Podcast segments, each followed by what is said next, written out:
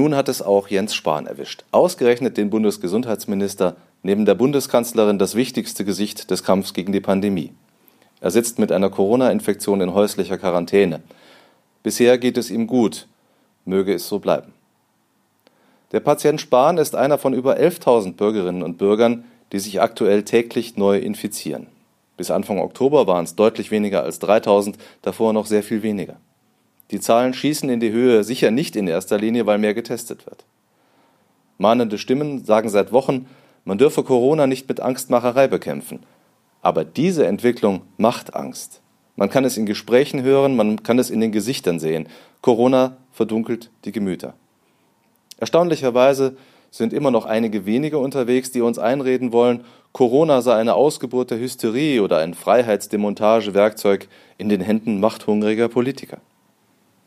Die Emanzipation von der Realität ist bei diesen Menschen weit fortgeschritten. Ob die Pandemie in Deutschland außer Kontrolle gerät?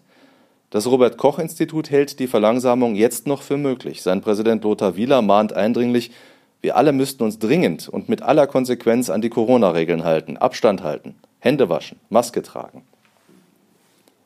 Auf den ersten Blick passen weder die Mahnungen noch die Infektionszahlen zum allgemeinen Eindruck. Wohin das Auge schweift, sieht man Menschen, die sich erstaunlich diszipliniert verhalten. Im Supermarkt, in der Firma, auf der Straße, im Restaurant regiert die Vernunft. Ohne diese Disziplin wäre die stabile Entwicklung im Sommer nicht denkbar. Aber es gibt eine Wahrheit, die man nicht auf der Straße sieht. Wir können sie die Gleichzeitigkeit von Verantwortungsbewusstsein und Fahrlässigkeit nennen. Dieselben Menschen, die am Gemüseregal noch Abstand halten und Maske tragen, lassen im Privaten alle Vorsicht fahren. Das wirkt, als glaubten sie, Verwandtschaft oder gute Freundschaft würde vor der Virusübertragung schützen. Im Allgemeinen verantwortungsbewusste Menschen sind im Sommer munter in alle Welt gereist, zum Teil sogar in Länder, die schon zu diesem Zeitpunkt Risikogebiete waren. Niemand weiß, wie viele davon sich nach ihrer Rückkehr testen ließen und wie viele sich an die vorsorgliche Quarantäne hielten.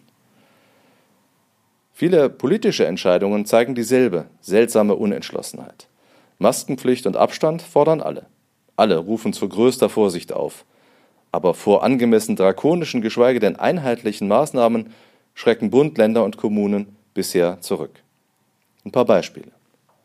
Weil Homeschooling furchtbar schlecht funktioniert hat und eine erneute Schließung der Schulen berufstätigen Eltern große Probleme bereiten würde, bleiben die Schulen und Kitas offen, bis es gar nicht mehr anders geht. Selbst die Teilung der Klassen wird so lange herausgezögert, dass man nach dem Sinn fragen muss. Bei 30 Kindern in einem Klassenraum wird auch die beste Lüftung nur beschränkte Wirkung haben. Weil die Sehnsucht nach Normalität größer ist als die Einsicht, wird Kontaktsport getrieben und erlaubt. Wirtschaftliche Not und Fanleidenschaft verbünden sich. Zwischendurch hätte die deutsche Fußballliga die Stadien am liebsten wieder zu 20 Prozent gefüllt. Nur gut, dass die meisten Kommunen vorsichtiger sind. Ohnehin ist die Arbeit der kommunalen Behörden bei der Corona-Bekämpfung gar nicht hoch genug zu schätzen. Weil viele Betreiber von Bussen und Bahnen offenbar den Appell für ein ausreichendes Mittel der Seuchenbekämpfung halten, fahren Schüler und ältere Fahrgäste immer wieder dicht an dicht. Es häufen sich Berichte von Bahnfahrgästen, die sogar wie eh und je dicht gepackt auf dem Gang saßen, weil der Zug so voll war. Kneipen bekommen vernünftigerweise längere Sperrzeiten aufgebrummt, weil unkontrollierte, alkoholselige Geselligkeit dem Virus Tor und Tür öffnet. Aber der Alkoholverkauf an der Tankstelle geht nachts munter weiter. Wer aus einem Risikogebiet kommt, läuft in Hamburg Gefahr, wegen des Beherbergungsverbots im Auto übernachten zu müssen. Ins Restaurant darf er aber ebenso selbstverständlich wie in den Laden. Dabei ist die Hansestadt noch konsequenter als viele andere. Niedersachsen geht mit seinen Hotspots wesentlich lässiger um als Bayern, das in Berchtesgaden sehr resolut die Notbremse zog. Die fehlende Linie gefährdet den Erfolg bei der Pandemiebekämpfung und schadet der Akzeptanz bei den Bürgern. Dazu kommt noch das Durcheinander, das durch Rechtsprechung entsteht. Deutsche Gerichte haben vergleichbare Tatbestände im Corona-Zusammenhang so unterschiedlich beurteilt, dass von Rechtssicherheit immer weniger die Rede sein kann. Die Liste der Dinge, die wir besser machen müssten, ließe sich fortsetzen. Wie lange können wir uns die Inkonsequenz noch leisten? Alle wollen den zweiten Lockdown vermeiden, weil der wirtschaftliche Schaden endgültig an die Substanz gehen würde. Alle wollen gesund bleiben. Aber wenn wir den Lockdown wirklich verhindern möchten, wenn Schulen, Firmen, Handel und Gastronomie, Kultur- und Messebetriebe weiterarbeiten sollen, dann wird jeder Einzelne, dann werden die politischen Entscheider deutlich konsequenter handeln müssen.